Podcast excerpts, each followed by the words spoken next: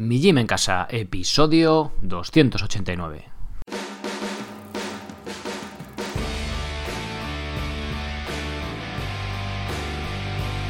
Muy buenos días a todos, bienvenidos a un nuevo episodio del podcast de Mi Gym en Casa, el programa donde hablamos de entrenamiento y de alimentación desde un punto de vista diferente e independiente. También hablamos de otras cosas, pero hoy vamos a hablar de entrenamiento puro y duro, de vías metabólicas, de entrenamiento de cardio. Vamos a intentar explicar de la forma lo más sencilla posible eh, algo pues que es bastante, bastante complejo y bastante confusión. Hablamos de entrenamiento HIT, no sé qué, que es la leche, que es son lo mejor, no sé qué, pero ¿por qué? O sea, ¿por qué hacemos las cosas? ¿No? Entonces, eh, vamos a seguir la parte 2 de los entrenamiento aeróbico. Vamos a hablar de tipos de entrenamiento de cardio, HIT, alta intensidad, frente a LSD, low, long, perdón, slow distance, o sea, el cardio de toda la vida, lo de correr así a trote cochinero.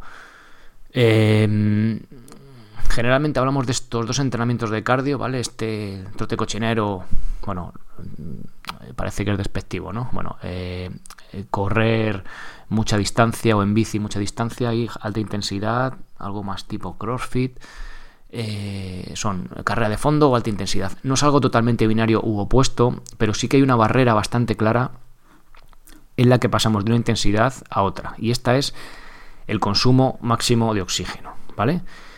Bien, eh, este concepto de VO2 max o consumo máximo de oxígeno, utilizaré indistintamente ambas, eh, ambas palabras o ambas definiciones, junto con otras, importantes que tienen que ver con el entrenamiento aeróbico las vimos en la primera parte. Con lo cual, si llegas aquí directamente y hay algo que no entiendes, te recomiendo echar un vistazo o escuchar el episodio 282. Uno de estos conceptos es la resistencia, que reta la capacidad del cuerpo de llevar oxígeno y nutrientes, es decir, energía, a los músculos a un ritmo suficiente durante la tarea que se esté llevando a cabo. Por lo tanto, hay dos elementos principales que nos van a limitar poder seguir corriendo, montando en bici o cavando en el huerto o haciendo el amor, ¿vale? Que son oxígeno y nutrientes. Y un breve apunte, como antes de continuar.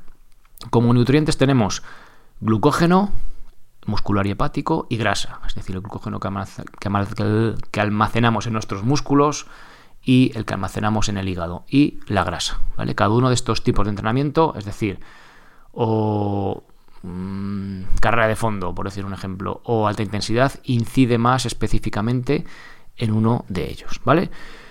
Bien, vista esta breve introducción, os recuerdo que os paséis por mijimencasa.com para qué? Para aguantar este proyecto, para ayudar y también para que eh, tengáis información útil y práctica para poder entrenar con entrenamientos aeróbicos, por ejemplo, si no tenéis mucho nivel, el plan de cardio, o si ya tenéis nivel burpees, o sobre todo complementar ese entrenamiento que ya hacéis o que no hacéis porque vais a hacer ahora.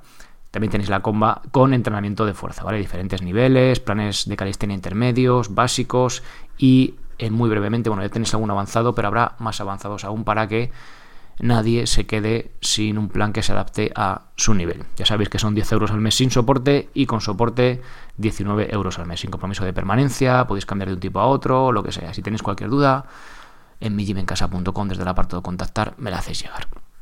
Bien, continuamos. Bueno, pues, ¿cuáles son los tipos de entrenamiento aeróbico? El cardio tradicional, LSD, que aparte de ser una droga, es las siglas de Long, Slow, Distance. Largo, despacio, distancia, ¿vale? Es decir, mucho rato, ¿vale? Ya sé que eh, parece que esto tiene que ser binario, ¿no? Cuando nos metemos con el cardio tradicional con correr, es como que te pones a correr a trote cochinero durante una hora y media, ¿vale? No siempre tiene que ser así. De hecho, yo salgo a correr dos, tres días a la semana. Veo un ritmo medio, un ritmo alegre no es ni una cosa ni otra, pero bueno, que con esto quiero deciros que no es binario, ¿vale? Es por poner el ejemplo de ambos porque al polarizarlo, es decir, al decir, muy lento, muy largo, o a decir muy intenso, muy corto, pues es mucho más fácil entender esos conceptos, ¿vale? Pero no, muchas veces no es ni uno ni otro. Es más, con un trabajo de fuerza también podemos hacer incluso un entrenamiento HIT, ¿no? Que ya lo hemos comentado alguna vez. Bueno, el cardio tradicional supuestamente mejorará nuestra eficiencia cardiovascular y el consumo máximo de oxígeno, y la alta intensidad, los HIT, está más orientado a mejorar la tolerancia al lactato, pero también el consumo máximo de oxígeno. Es decir, con ambos mejoramos el VO2 max, consumo máximo de oxígeno, con el cardio tradicional más la eficiencia cardiovascular y con el HIT más la tolerancia al lactato. Bien, ahora veremos qué es esto de la tolerancia al lactato, ¿vale? Ambos tipos de ejercicio han demostrado mejorar el, rendimiento, ¿vale? Por decirlo claro, al final el rendimiento, ¿eres capaz de correr media hora? Sí. ¿Puedes llegar a cabo eh, con un tipo y otro de entrenamiento? Sí. Pero también el VO2 más. Esto es interesante. ¿Cómo es posible que dos planteamientos de entrenamiento opuestos, diferentes, con demandas metabólicas también diferentes, den el mismo resultado? La respuesta puede ser, y, enfatizo lo de puede, porque tampoco es seguro, pero sí que tiene bastante sentido, que estos datos vengan de estudios con personas no entrenadas y por tanto que están lejos de su potencial genético. Esto significa que cualquier forma de entrenamiento, de ejercicio, será suficiente estímulo para producir mejoras en cuanto a resistencia.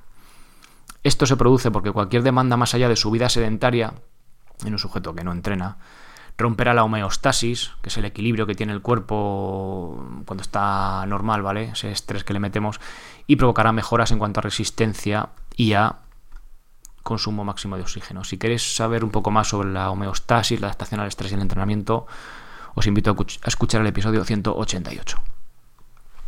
Este hecho no solo ocurre en la resistencia. En el entrenamiento de fuerza nos pasará lo mismo.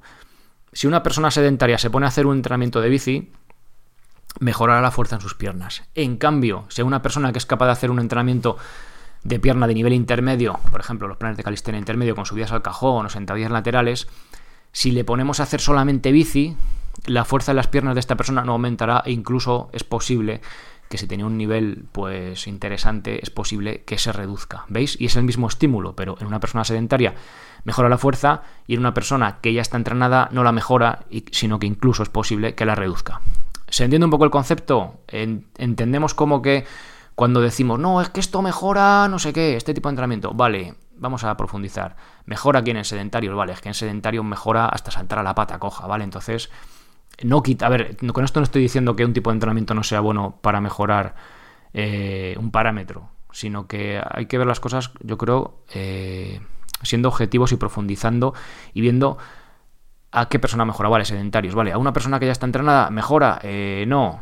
Eh, ¿Empeora? Pues tampoco. Ah, pues sí, ¿vale? Pero quiero que se entienda esto, porque a veces esto es lo mejor, porque fíjate, entonces a, cualquier persona sedentaria, ya os digo, le pones a hacer cualquier cosa, a tocarse la nariz y casi mejorará. Entonces, eh, y ya os digo, no digo que no tenga validez esos estudios, pero hay que ser objetivo con ellos y, verlo, pues eso, de la mayor, no creernos todo y, entonces afianzarnos con una postura, yo hit, yo lo otro, sino pues ser objetivos y tener un poco la mente abierta, ¿vale? Por lo tanto, basarnos en las conclusiones de estudios con personas sedentarias o muy principiantes en cuanto a ejercicio físico puede dar lugar a conclusiones erróneas. Un ejemplo de estas mejoras en sedentarios. El entrenamiento HIT de un minuto, ¿vale? Os lo dejo estoy hoy un poco espeso. Lo hablé de ello en el episodio 102, ¿vale? Entrenamiento HIT de un minuto. Que no digo que el entrenamiento esté mal, que no digo que no se produzcan mejoras, pero era en sedentarios, con lo cual las mejoras son mucho más em, vistosas. Bueno, entonces, ¿qué? Bueno, vamos a seguir tirando del hilo. Veamos los dos principales elementos que necesitamos, como vimos al principio, que nuestro cuerpo necesita cuando hacemos un trabajo aeróbico. Energía y oxígeno. Esto es clave para entender este, todo este rollo del entrenamiento aeróbico, ¿vale? Energía y oxígeno, es decir, comida y aire, ¿vale? Así de fácil. Bien. Y el que trabaja sobre todo con la energía es el LSD, el Long Slow Distance, el cardio de toda la vida. Si miramos esto de forma simplificada, es un entrenamiento que busca agotar la energía disponible. Llevado esto a algo más visual, si hacemos un entrenamiento de este tipo, acabaremos agotando nuestras reservas de glucógeno, llegando a un punto en el que no somos capaces de continuar. Lo que comúnmente se llama pájara, ¿vale? Te da una pájara. Esto lo que hayáis montado en bici os habrá pasado seguro. O lo que dice Perico cuando comenta el Tour de Francia, cuando dice que ha venido el hombre del mazo, ¿no? Messi Maso, que dice, bueno, pues esto es lo mismo. Esto es una forma de romper la homeostasis en toda regla, pero no hace falta llegar a ese punto. Si en un entrenamiento llegamos a un umbral de consumo de glucógeno al que no habíamos llegado antes, también habremos conseguido un estrés suficiente para generar adaptaciones. Es decir, no hay que reventarse cada vez que vas a entrenar esto, llegar ahí con una pájara empujando la bicicleta porque te has cogido una pájara del, copete, ¿vale? Una cosa es que te pase un día, pues yo que sé, te has ido más lejos de la cuenta, pero no es una forma muy productiva de entrenar, ¿vale? Es por ver el ejemplo. Al estar hablando de glucógeno, Glucógeno es eh, glucosa almacenada en los músculos, es decir, energía rápida almacenada en músculos e hígado, ¿vale? Al estar hablando de este sustrato debemos tener en cuenta que el ritmo deberá ser suficientemente alto para que rebase la capacidad del organismo de alimentar el ejercicio con grasa. Es decir, vamos a verlo claro, puedo caminar durante cuatro horas sin utilizar glucógeno, ¿vale? O utilizando muy poquito. Pero si me, si me pongo a correr, a la hora es posible que no pueda aguantar más corriendo, pero sí caminando. ¿Se entiende? Es decir, cuando yo voy, cuando no he llegado al umbral aeróbico, lo que vimos en el primer episodio de esta serie, eh, utilizo mm, principalmente grasa, casi solo grasa. El momento que rebaso cierto nivel también utilizo un poquito de grasa, pero sobre todo utilizo glucógeno y cuando hago un entrenamiento HIT ya quemo ahí lo que haga falta, ¿vale? Porque hay una deuda de oxígeno que luego lo veremos, pero también sobre todo eh, glucógeno, ¿vale? Eh, combinar el estrés de acabar con las reservas de glucógeno o reducirlas por debajo de niveles experimentados previamente además de simultáneamente sobrepasar la capacidad de metabolizar la grasa, es decir, ir a ritmo suficientemente alto, provoca una mejora en utilización, pero ¿sabéis también en qué? En almacenamiento de estos dos sustratos. Es decir, haciendo este tipo de entrenamiento de, de larga distancia, larga distancia de eh, carrera continua, por decirlo de una forma, mejora la utilización de estos sustratos, pero también nos va a mejorar el almacenamiento de grasa y de glucógeno también, ¿vale? ¿Por qué? Porque al ser un sustrato que estamos utilizando, pues nuestro cuerpo va a decir, ostras, necesito almacenar, pues mejorar la capacidad de almacenar esta grasa y este glucógeno, ¿vale? No, en esto no estoy diciendo que nos pongamos gordos por, eh, por correr, ¿vale? Pero sí que es verdad que damos un estímulo en cuanto a eh, eh, almacenamiento, pero también, ojo, de utilización, con lo cual también es para usarlo, ¿vale? Venga, continúo. Traduciendo todo esto que hemos visto, significa que hacer un entrenamiento de cardio tradicional mejorará nuestra capacidad de utilizar, pero también de almacenar grasa y glucógeno, lo que os acabo de decir. Con ello, habremos mejorado nuestra capacidad, perdón, nuestra resistencia, Podremos correr durante más tiempo, pero no habremos mejorado nuestro VO2 más, nuestro consumo de oxígeno. A ver, vamos a ver ahora un ejemplo súper claro de cuándo ocurre esto, porque quizá nos estamos pensando que alguien que no corre, que se ponga a correr, le ocurre esto. ¿Vale? Entonces vamos a verlo. Esto ocurre con una persona que ya tiene, por ejemplo, un nivel de forma física mayor que un sedentario. Por ejemplo, es capaz de correr durante media hora seguida y con entrenamiento pues se pone a correr 40 minutos. ¿Vale? Es decir, si corre media hora seguida y va entrenando y va corriendo tal cual, no sé qué, va corriendo más, pues el día que llega a 40 minutos, al mismo ritmo que estaba corriendo ya, ha provocado esas adaptaciones, ¿vale? Esto si lo llevamos un poco al extremo, aquí está un entrenamiento bien, pero si lo llevamos al extremo, pues el que corre dos horas sería capaz de correr dos horas y media, ¿vale? Pues aquí sí que sería totalmente claro este tipo de, este tipo de adaptación, esta mejora, ¿vale? Y pues este tipo de estímulo, al ser al mismo ritmo, esto es muy importante, mejora la resistencia, pero no mejora su VO2 max, es decir, el consumo máximo de oxígeno. Pero si tú metas a hacer una media maratón o una carrera de bici de 60 kilómetros, obviamente tendrás que incluir sesiones de este tipo en tu entrenamiento, ¿vale? Es decir, que no mejore el VO2 más no significa que sea bueno ni que sea malo, sino que no mejora el VO2 más, ¿vale? Venga, continúo.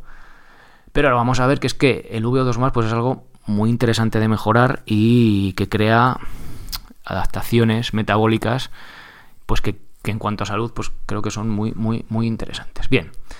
Hemos visto principalmente lo que nuestro cuerpo necesitaba, que era energía y oxígeno. Hemos visto energía y ahora vamos a ver sobre todo oxígeno, que es a lo que más se orienta el HIT, que ya sabéis que viene del inglés de entrenamiento a intervalos de alta intensidad, High Intensity Interval Training. Son periodos más cortos y más intensos de ejercicio con breves periodos de recuperación entre ellos. Y voy más allá. Aquí podríamos hacer incluso HIT, pero con una I solo, es decir, eh, entrenamiento de alta intensidad. Ni siquiera por intervalos. Si hacemos un entrenamiento de 4 minutos, por ejemplo, 4 minutos de burpees, 5 minutos de burpees, 7 si tenéis narices, es un entrenamiento de alta intensidad que vamos a provocar esas mejoras, ¿vale? Tiene peculiaridades en cuanto a que si no descansamos, la intensidad no puede ser eh, tan alta, tal y cual, pero al ser eh, en tiempo corto, por ejemplo, 4, 5, hasta 10 minutos, consideraríamos alta intensidad, V2 más, y esto también estaría ocurriendo prácticamente al mismo nivel, ¿vale? Si no al mismo. Bien.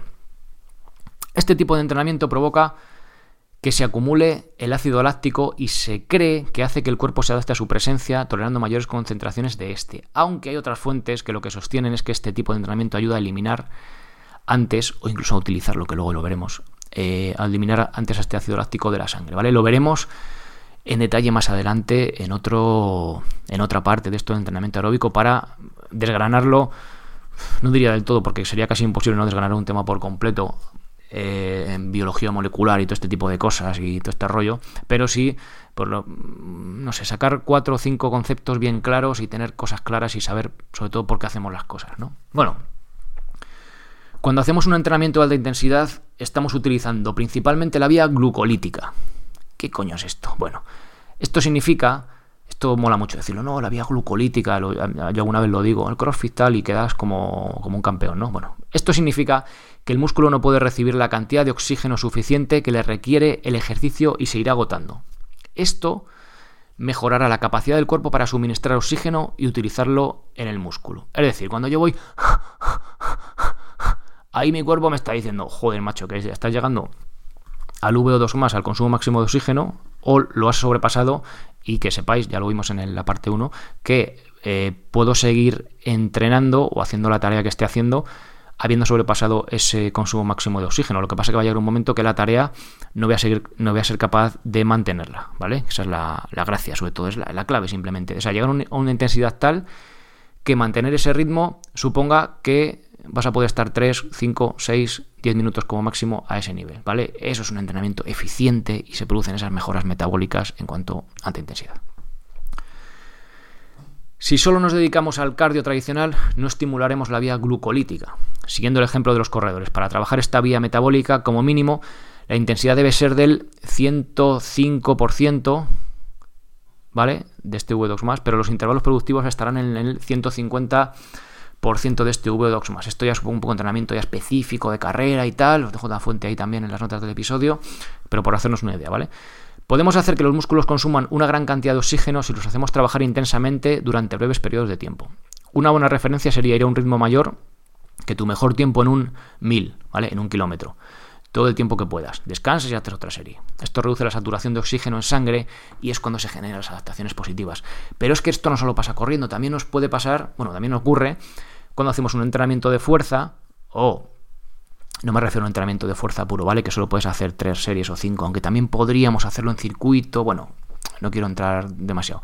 Pero supongamos, cogéis, tú eres capaz de hacer dominadas, estás en forma tal, vale, pues te coges y te haces el plan de calistenia básico todo del tirón, ¿vale? Y te coges zancadas, flexiones, y remo invertido. Y repites y repites y repites. Tienes así 10 minutos y acabas súper agotado y estás haciendo un entrenamiento de alta intensidad y encima estás involucrando el cuerpo completo, ¿vale? Estamos haciendo lo mismo, no estamos corriendo, pero el estímulo metabólico es el mismo, ¿vale? Que de, al fin y al cabo, pues la gracia todo está del CrossFit. los entrenamientos, ese tipo que tienen de acondicionamiento, viene de ahí, ¿vale? Luego, bueno, ya utilizan eh, muchas cargas en alterofilia, más movimientos y tal, pero la esencia de esas de esos circuitos viene a ser esa, ¿vale? La vía glucolítica. Bien. Resumen, a ver si nos hemos enterado de algo.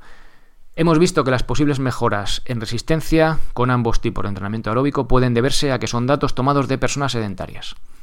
Pero si profundizamos nos damos cuenta de que con el cardio tradicional solo estimulamos la capacidad de utilizar y almacenar energía, pero no estimulamos el consumo de oxígeno. En cambio, con el entrenamiento de alta intensidad estimulamos ambos. ¿vale? Esto es polarizando, ya os digo. Yo ahora me voy a salir a correr. Voy a hacer media horita, a un ritmo medio así, alegre. Voy a subir una cuesta. Pues ahí pues es posible que al final de la cuesta eh, llegue al consumo máximo de oxígeno, ¿vale? Si de hecho la vuelta, que ya vendré más cansado, es posible que llegue ahí. Con lo cual esto no es polarizado, ¿vale? Se entiende. El ejemplo que hacemos lo polarizamos para verlo claro, pero luego no siempre es un entrenamiento de intensidad y no siempre es un entrenamiento de cardio tradicional, ¿vale? Esto también que quede claro. Hasta ahora solo hemos hablado del consumo de oxígeno en el ejercicio de alta intensidad, pero la magia de este tipo de entrenamiento ocurre en el consumo de glucosa, ¿vale? Que se dispara de forma salvaje en este tipo de entrenamiento debido precisamente a la falta de oxígeno. Y eso vamos a verlo vamos a explicarlo de forma clara en la parte 3, porque creo que es eh, de lo más interesante mm, en cuanto a salud, cosas que pasa con la glucosa y tal, en cuanto a entrenamiento de, condicionamiento físico, ¿vale? Ya lo veremos en la, en la parte 3. Eh, eh, hay una cosa súper curiosa, aquí abajo del todo que os, pues, suelo decir algo, oye, eh, si eres sedentario, pues apúntate a ti y tal. Si eres sedentario y quieres empezar a hacer un poco de entrenamiento de cardio, te recomiendo el plan para empezar a correr, con el cual serás capaz de correr media hora sin ahogarte. Y la gracia de esto es que, fijaos, con este plan una persona puede que no ha hecho ejercicio en su vida, ¿vale? Que aunque esté pasada de peso, que tenga 60 años, venga, quiero empezar a correr, ¿vale? Estar bien de salud, vale, vamos a empezar. Eh, no sé, por poneros, en seis meses, ¿vale? Para ir totalmente sin prisa. Una persona va a ser capaz de correr media hora. Pero ¿cuál es la gracia? Pues que al principio esa persona, el andar rápido va a suponer eh, casi un entrenamiento HIT, ¿vale? De hecho, cuando ya esté un poco adaptado con el paso de la semana, van a poder empezar a hacer entrenamientos HIT cortitos de un minuto que para él seguramente sobrepase ese consumo máximo de oxígeno.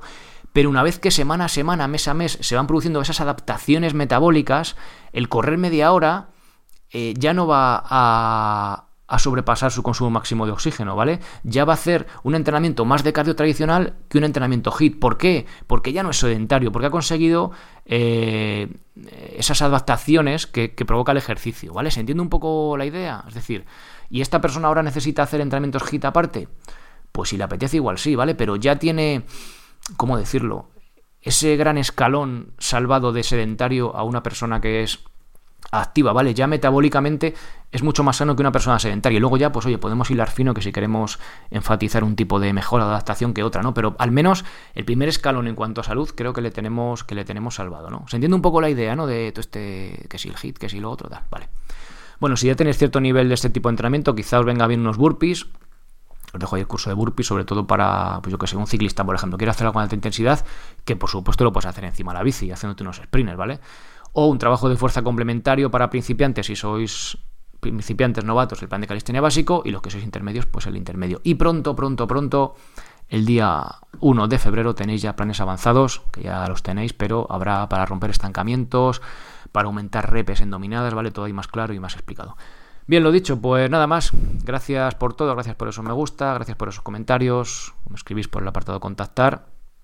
Os recuerdo que si queréis apoyar el, el podcast y anunciaros en él específicamente, podéis patrocinarlo, escribidme. Y nada más, gracias también por apuntaros como, socios en la web. Eh, nos escuchamos el próximo episodio. Mientras tanto, ser responsable para ser feliz. Adiós.